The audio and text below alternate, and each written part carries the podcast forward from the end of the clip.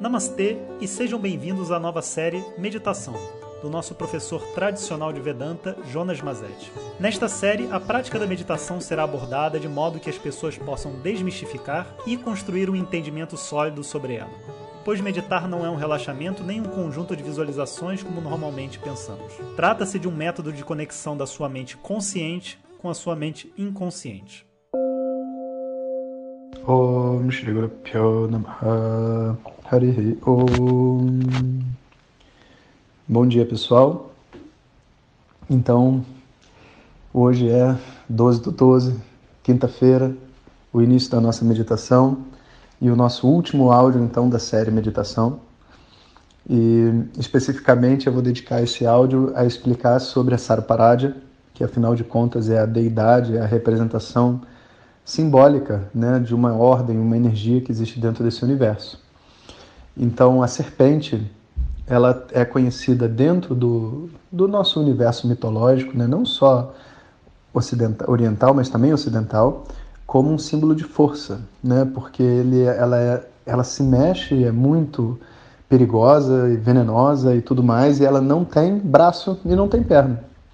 Então não tem nada que seja mais símbolo de capacidade e força em termos de animal do que uma serpente.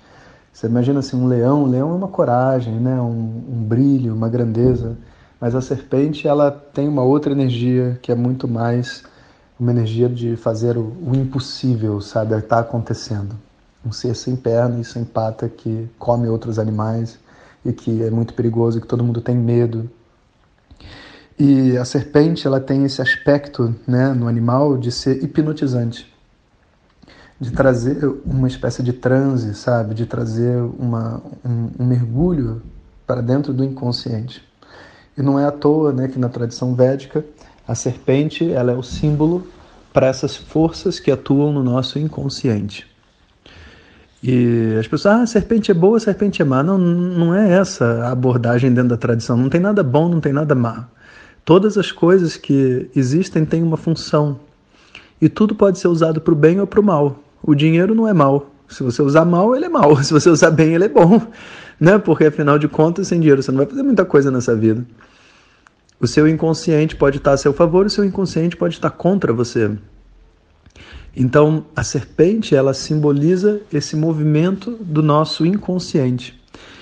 É, existem duas deidades na tradição védica que simbolizam esse contato com o inconsciente. Uma outra é Varuna. Varuna é o senhor das águas né, e do oceano, porque o oceano também é simbolicamente uma representação do nosso subconsciente.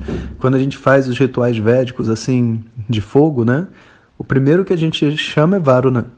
E depois a gente vai chamando todas as outras deidades, inclusive a serpente, né, se existe essa necessidade desse campo de atuação. E tanto é assim, né, por mais que os professores de yoga Nutella, vamos chamar assim, fiquem horrorizados porque tem uma serpente, né?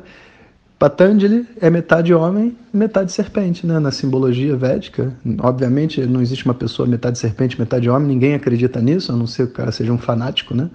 Mas é, na, na, representação de Patanjali, que é o, o pai do yoga, aí, vamos dizer, o, nem foi quem criou o yoga, né? Mas, enfim, quem carrega essa, essa cruz né, de ser o, o, o, responsável pela formatação do yoga e tudo mais, que é só um conceito, ele é simbolizado por uma pessoa que é metade homem, da barriga para cima, e metade serpente, da barriga para baixo.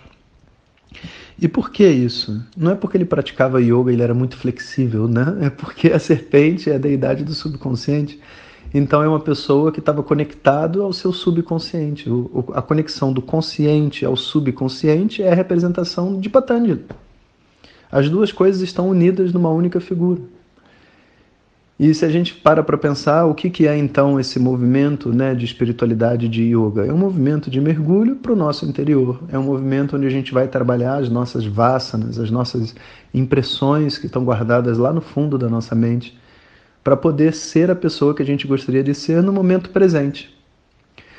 Um erro que as pessoas cometem muito né, é achar que a meditação ele é um processo 100% consciente e metodológico de resolver problemas do passado, como se fosse uma terapia. Não é.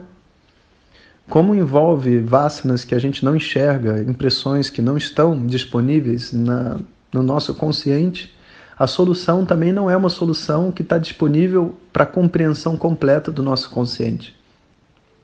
Então a meditação ela varia, assim como a percepção das nossas emoções e do nosso passado varia, a meditação também varia. A experiência que a gente vai ter.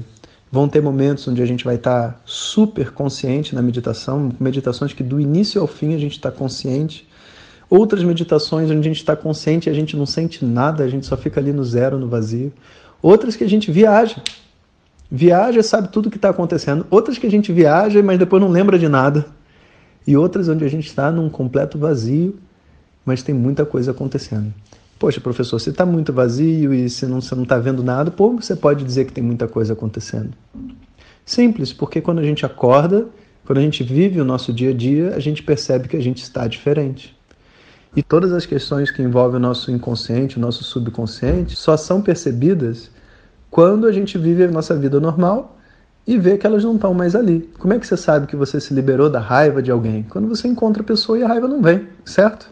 Então, é, o trabalho que é feito nesse nível de cara, né, nesse nível causal, ele é um trabalho que a gente não tem uma apreciação completa do processo. A gente só tem uma experiência que é harmônica com o que está acontecendo. Então, Patanjali, metade homem, metade cobra, né? porque essa serpente ela é então a representação simbólica das forças do nosso subconsciente, do nosso inconsciente especificamente essa madrugada. Então, dia 12 do 12, às 12h12, 12, ou seja, 12 minutos da manhã, é um dia muito especial, um horário muito especial por causa da atuação da lua. E nesse, e nesse dia, então, a gente fez as nossas orações os nossos rituais aqui no Instituto, pedindo pelas bênçãos dessa energia do subconsciente, para que a gente possa todos realizar esse exercício de meditação e também acho que pessoas que não estão fazendo exercício que também possam se beneficiadas por essa corrente de energia que rola, né, de crescimento e de tudo mais.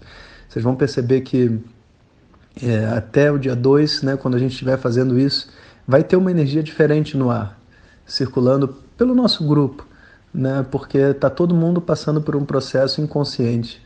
Né, e eu acho que a principal é, coisa a se observar nesse período né, são essas transformações sutis do nosso dia a dia. E é isso que vai dar para a gente essa confirmação de que esse exercício, essa, esse grupo onde a gente se encontra, está passando por uma transformação associada a essa deidade da serpente. Professor, mas isso é muito subjetivo, isso não é uma viagem? Ué, o que, que não é subjetivo nessa vida, né? Sabe? Na verdade, as coisas sutis, elas são confundidas como coisas subjetivas, mas não tem nada de subjetivo. A raiva não tem nada de subjetivo. Enfim, a maneira como a gente se sente, o nosso humor, a nossa disposição. Então, não é para você viajar na maionese e falar que está sentindo energias. Não, eu não sou esse tipo de professor, vocês sabem disso. Vocês têm que compreender o que está diferente na mente de vocês. Como que o dia a dia está evoluindo. Então é isso aí, pessoal. Tenham um bom dia. E quem ainda não fez a meditação, corre lá na nossa plataforma e se conecta, que ela vai ficar disponível por uma semana. E aproveitando, tem várias pessoas que perguntaram do nosso livro, né, Sabedoria dos Mestres. Se vocês forem lá no Instagram e no Facebook, eles estão à venda até domingo. A gente fez uma força-tarefa para fazer a venda desses livros. Então, tudo de bom. Até daqui a pouco. Hariom. Obrigado por ter escutado e viva a meditação. Om Tat सत